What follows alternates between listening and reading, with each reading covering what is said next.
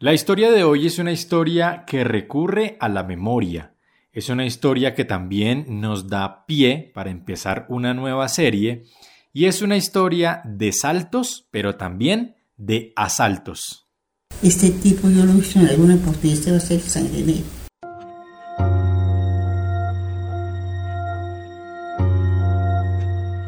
Ese tipo, esa persona que mi abuela recuerda haber visto en algún momento, Sí, quizá sí era sangre negra, como bien lo tenía ella en sus recuerdos. Y es justamente por eso que empezamos una nueva historia recurriendo justamente a la memoria.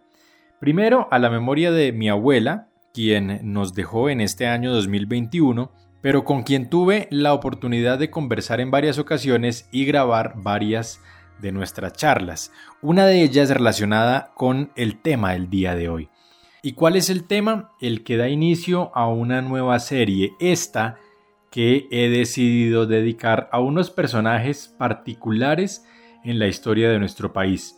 No visto, no entendido como una apología al delito, como un espacio dedicado a exaltar lo que se hizo ni la memoria de estas personas, sino por el contrario, un espacio y una serie de episodios para que entendamos también el porqué de muchas cosas en nuestro país y en nuestra historia justamente que no se pueden repetir para que no volvamos a tener que sufrir las mismas consecuencias, esas que dieron origen a los bandoleros, al bandolerismo.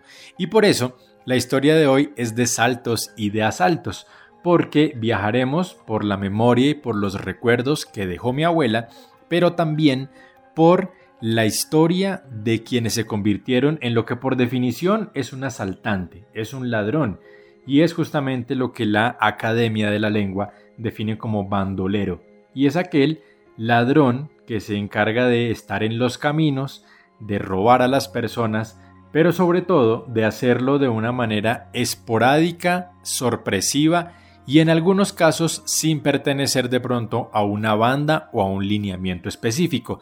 Y es ahí en donde justamente se parte la historia y es por eso que es necesario que hablemos en Colombia de los bandoleros, porque en muchos de los casos que mencionaremos durante esta serie de episodios, los bandoleros en nuestro país, esos que fueron muy mencionados sobre todo en los años 30, 40, 50 y 60 en Colombia, en su gran mayoría sí tenían una afiliación política. Y eso los hizo también muy particulares.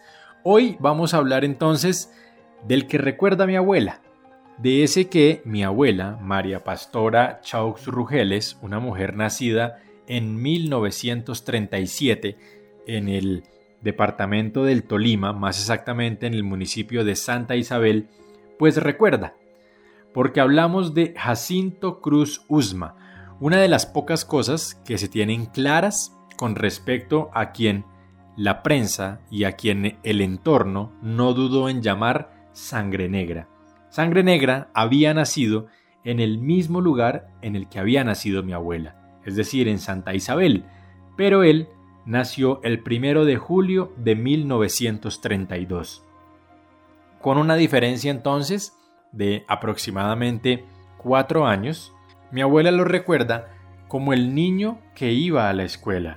María Jesús Usma, Don Telmo Cruz, era Jacinto Cruz Ulma, era sangre negra solo sangre negra. No, no era negro, negro, no, por unido.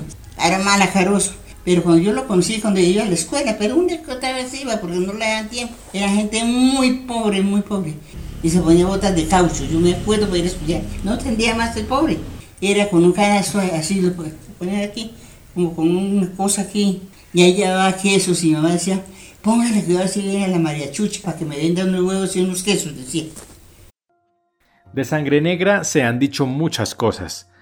Sin embargo, ha pasado a la historia como uno de los bandoleros más sanguinarios que desafortunadamente hayamos tenido.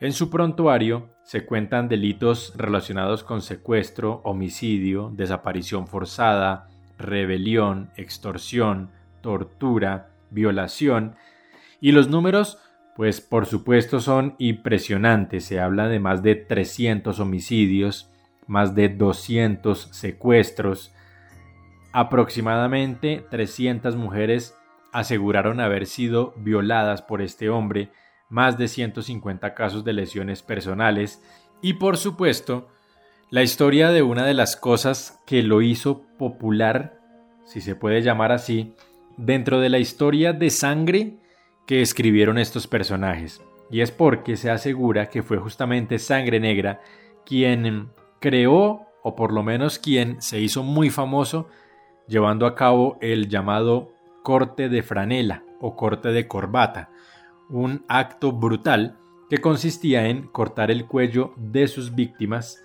y, por la incisión generada en la garganta, les extraía la lengua.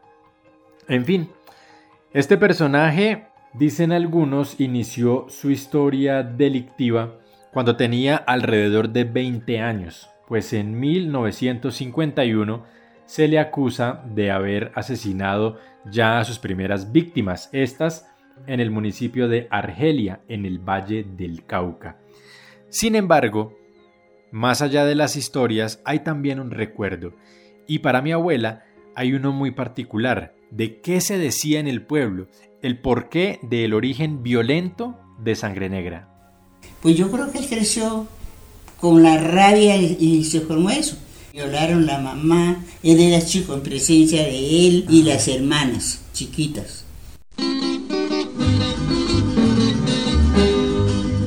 De acuerdo con los registros históricos que se tienen con Jacinto, en 1951, después de haber cometido su primer acto violento, huye hacia el norte del departamento del Tolima, justamente hacia la zona en la que había nacido. Allí se integra a algunos de los grupos de guerrillas liberales que también apenas estaban empezando a formar, hasta que en 1959, por parte del entonces presidente Alberto Lleras, se ofrece una amnistía para los grupos guerrilleros que se estaban formando. Al mismo tiempo, quienes deciden no hacer parte de estos acuerdos, entre estos Jacinto, pues se consolidan los grupos que podrían llamarse entonces oficialmente como bandoleros. Y es justamente en medio de toda esta situación que surge el nombre de Sangre Negra, pues hay quienes aseguran que Jacinto hacía parte de una pequeña cuadrilla en donde se llevaba a cabo el ya mencionado corte de franela o corte de corbata. Y hay algunos relatos que aseguran que Jacinto fue obligado no solamente en algún momento a realizar este corte, sino a beber la sangre de su víctima. De ahí el nombre que se le dio, sangre negra. Con este historial, huye y empieza a convertirse no solamente en uno de los hombres más buscados, sino temidos en el departamento, pero también en el país. En medio de esta huida, un día mi abuela lo volvió a ver. Como a las seis de la mañana de mi abuelo, eso era una casa grandísima en la orilla de una carretera. Ahí eran posaderos y arrieros de mi abuelo. A las seis de la mañana entró un muchacho y dijo, señorita, que ahí hay un señor que necesita que le vendan un tinto, dijo. Entonces le dije, no dígale que tinto no hay. Que es que le regala un vaso de agua. Pues yo salí, estaba ahí parado con otros dos. No igual de gordo a él, ni así fornido. Y un chino, muchacho, un muchacho llevaba como dos cobijas o tres cobijas amarradas y se veían los colores cargando la cobija. Y digo, señorita, ¿me puede vender un tinto? Le dije, no, yo es que no hay tinto. Dijo, ¿y, un vaso de agua? así dije, claro, aquí le traje agua. Y yo le llevé un vaso de panela, yo me acuerdo. Y dije, ¿quiere llevársela? Llévesela toda. Dijo, es que me que a usted, dijo. Ahora, en medio de la situación que vivía no solamente la familia de mi abuela como una familia campesina, sino también en medio de la situación que vivían los hombres que acompañaban a Sangre Negra, hay que entender también el por qué estos bandoleros eran vistos de una manera distinta y no justamente como unos elementos o factores a los cuales había que temerle. Hay que mencionar que la acción de los bandoleros en su momento se veía como una especie de Robin Hood, es decir, eran hombres o pequeñas cuadrillas que robaban sobre todo a los grandes hacendados, a los terratenientes que para la época existían en Colombia y repartían el botín.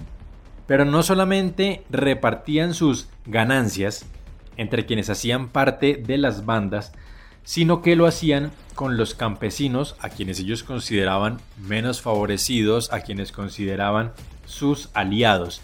Y es por estas acciones que se convirtieron no solamente en personajes recordados, sino también en personajes célebres en medio del campesinado colombiano. Y por consiguiente, empezaron no solamente a recibir el apoyo de muchos campesinos, sino que en caso de ser necesario o en caso de solicitarlo, muchos de ellos se encargaban de brindarles hospedaje, alimentación o por lo menos de no decir frente a las autoridades a quién habían visto. Ese día quizá Sangre Negra iba tan solo de camino, pero María Pastora le pudo haber parecido una mujer interesante, una mujer bella y una mujer a la que quiso conquistar. Y le dije, no, mi querido, le queda muy de para arriba, le digo así. Yo el día que me vaya con un hombre, ¿sabe cómo? Le, le, dio risa, dijo, ¿cómo?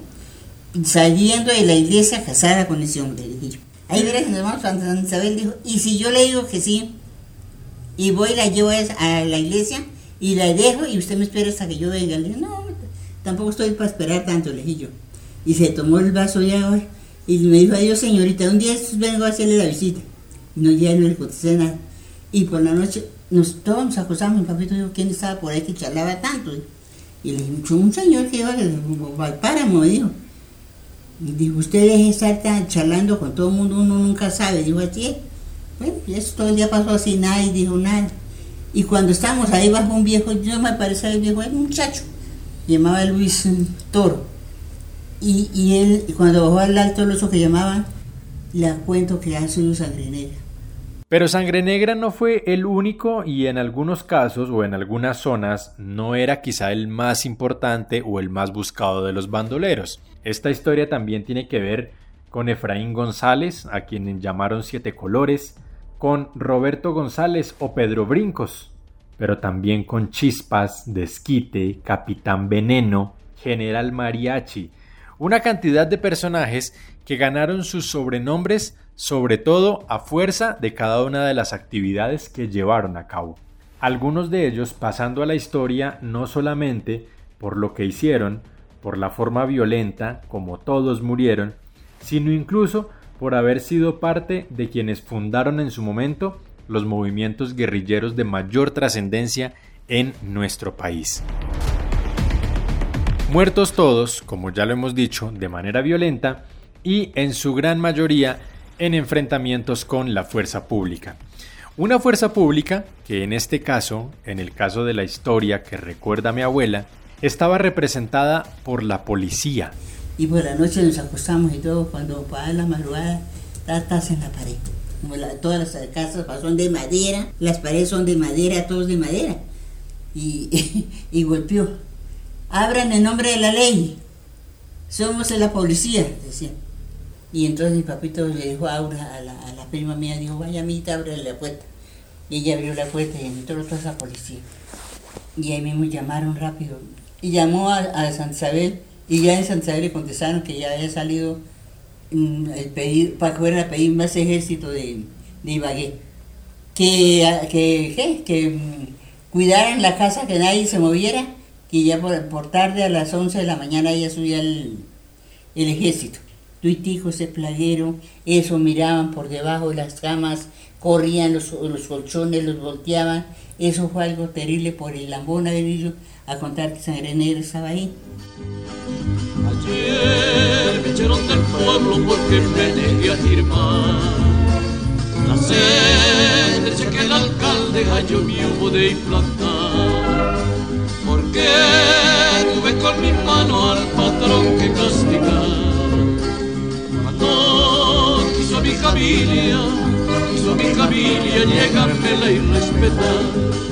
con esta historia hacemos una introducción y empezamos a entender el porqué de la necesidad de querer saber qué hay detrás de los bandoleros, por qué tenemos que por lo menos hablar de ellos cuando queremos entendernos como país.